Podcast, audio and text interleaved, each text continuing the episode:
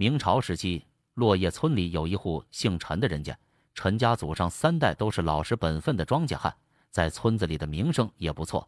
可伴随着陈家小儿子的出生，整个村子都陷入了恐慌之中。陈家小儿子名叫陈世康，他是个官生子。当年陈母在怀他的时候，就屡屡发生意外，要么是在河边洗衣服时溺水，要么就是在上街买菜时被人撞倒，甚至有次还误食了牵牛花。尽管如此，腹中的孩子仍旧安然无恙。曾有个云游道士给未出世的陈世康算过一卦，说他八字极硬，若是顺利出生，定会把一家人都克死，甚至会给村里人带来灭顶之灾。村里人迷信，自然相信了道士的话。陈父担心这事发生。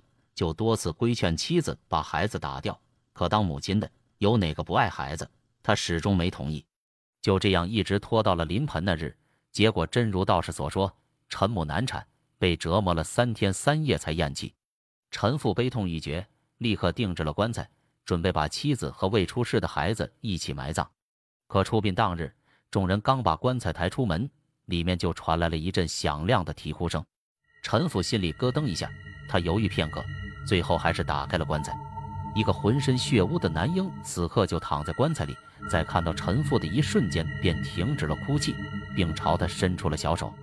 再怎么说也是自己的儿子，虎毒不食子。陈父最后一咬牙，还是将孩子抱了出来。村里人见状不愿意了，这孩子是官生子，本来就不吉利，按照那道士所说，将来肯定会给村子带来灾难，不能留。面对众人的声讨。陈父扑通一声跪下，连连磕头为儿子求情。人心都是肉长的，陈父都如此做了，大家也不好再说什么。但还是希望陈父能早日把孩子送出去。给妻子料理完后事，陈父便带着孩子搬到了村外的一片小树林中居住，并给儿子起名陈世康。虽说远离的村子，可没过多久，怪事还是发生了。先是村里的鸡鸭离奇失踪，被找到的时候都被折断了脖子。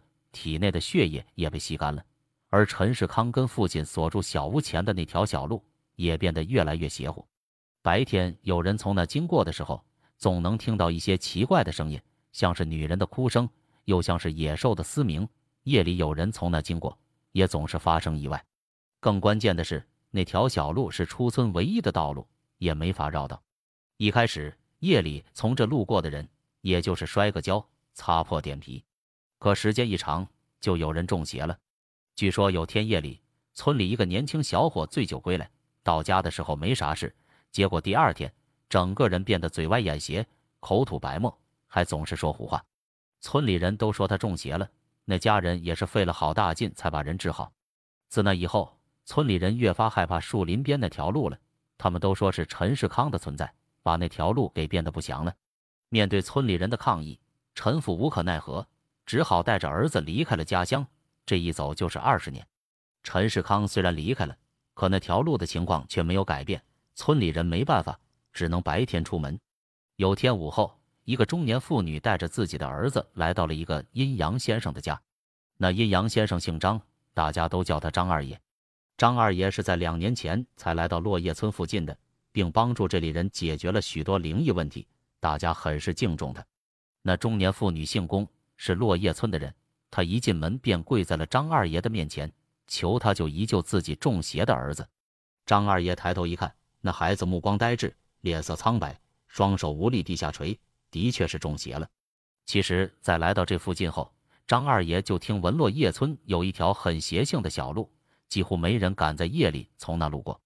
张二爷怀疑那路应该是位于极阴之地附近，路边藏匿了许多孤魂野鬼，才导致了这样的局面。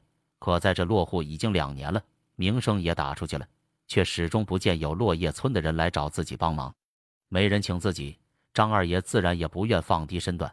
虽说对那条路很感兴趣，可他也一直没主动去落叶村附近看。没想到今日终于等来了落叶村的人。张二爷给公氏的儿子检查了一番，发现他体内有股很浓的煞气，这种气息只有被厉鬼伤到才会出现，且他两肩上的阳火已经熄灭了。幸运的是，孩子的三魂七魄没有丢，只要把阳火重新点燃，去除体内的邪气后，应该就没事了，不算大问题。张二爷一边准备驱邪的材料，一边询问宫氏他儿子是怎么变成这样的。宫氏也没隐瞒，如实告知，说是夜里跟着灯笼人走夜路才变成这样的。孩子中邪后，有时清醒，有时犯浑，但清醒的时间不长。但从其口中，母亲还是了解到了事情的具体经过。至于那个神秘的灯笼人，就是当年被赶出落叶村的陈世康。原来三年前离开家乡二十年的陈世康，忽然回到了落叶村，他手里还多了一个古制的灯笼。他告诉村里人，自己已经成为了灯笼人，能够帮他们在夜里安然无恙地度过树林前的那条小路。毕竟问题是因他而起，他此番回来也算是弥补当年的过错。村里人第一次听说灯笼人，完全不懂，自然也不相信陈世康的话。可没多久，陈世康就用行动证明了自己。有天夜里，村里有个孩子忽然发起了高烧，村里的赤脚郎中刚巧不在，家人只能到镇上的医馆，可出村就必须经过那条诡异的小路。就在一家人束手无策之际，陈世康主动找到了他们，并表示自己可以带他们去镇上。事到如今。也只能死马当活马医了。家里的男主人一咬牙，抱起孩子，跟着陈世康出了门。陈世康让男人站在自己左侧，不管听到什么声音，都不要东张西望，一定要全程目视前方。陈世康右手提着灯笼，可灯笼里却没有蜡烛。在走到那条小路前，到时候陈世康的右手里多了一个灯芯，那灯芯不需要灯油，却散发出了淡蓝色的光芒。陈世康就这样拿着那簇小火苗，提着灯笼。带着男人顺利走过小路，这一趟走下来，过程非常顺利，男人身上也没沾染一丁点晦气。这是很快就在落叶村传开了，村里人相信了陈世康，陆陆续续开始有人找他帮忙。陈世康有求必应，且每次都无意外发生。慢慢的，村民们重新接纳了陈世康，而他则重新搬到了自家的老屋里。公氏的儿子名叫文瑶，是个沉迷赌方的赌棍。有天晚上，他收到几个狐朋狗友的邀请，到镇上赌个通宵。为了不被父母发现，他一直等到半夜，父母睡着后才敢出门。他的几个朋友已经离开村子了。文瑶迫不及待，他找到陈世康，并希望他也能将自己带出去。陈世康没有拒绝，准备好一切后，便带着文瑶出发了。这是文瑶第一次跟着陈世康走夜路。只见陈世康身穿黑衣白褂。左手提着一盏古制的灯笼，右手握着一簇蓝色的火焰，整个人看起来阴森森的。陈世康叫文瑶站在自己左侧，且不管听到任何声音、什么动静，都不能出声，不能东张西望。文瑶并不知道问题的严重性，似懂非懂地点了点头。两人刚走上那条小路，就迎面刮来了一阵阴风。文瑶忍不住发了个冷战，他低头看向陈世康右手的蓝色火焰，奇怪的是。那火焰依旧明亮，丝毫没有要熄灭的样子。两人继续往前走，文瑶又听到了许多奇怪的声音，路两边仿佛传来女人的哭声、老人的叹息声，各种声音混合在一起，嘈杂万分，忽远忽近，很是恐怖。不止如此，路的前方漆黑一片，什么都看不到。若不是有陈世康领着他，文瑶怕是早就迷路了。就在这时，文瑶忽然感觉背后落了什么东西。那东西虽然没啥重量，可文瑶却能清楚地感觉到。他本想回头看看，身旁的陈世康却正色道：“不要回头，放心，有我在，他们动不了你。”话音刚落，文瑶忽然听到了一阵凄厉的惨叫声，那声音好像是从陈世康的灯笼里传来的。好奇心害死猫，文瑶偷偷低头看了一眼，结果只是这一眼，却差点要了他的命。只见陈世康所提的灯笼里出现了一张阴森诡异的脸，那脸上的皮肉已经腐烂，看不出是男是女。感受到文瑶的目光，那张脸猛地转向他，并张开血盆大口，朝着他猛扑过去。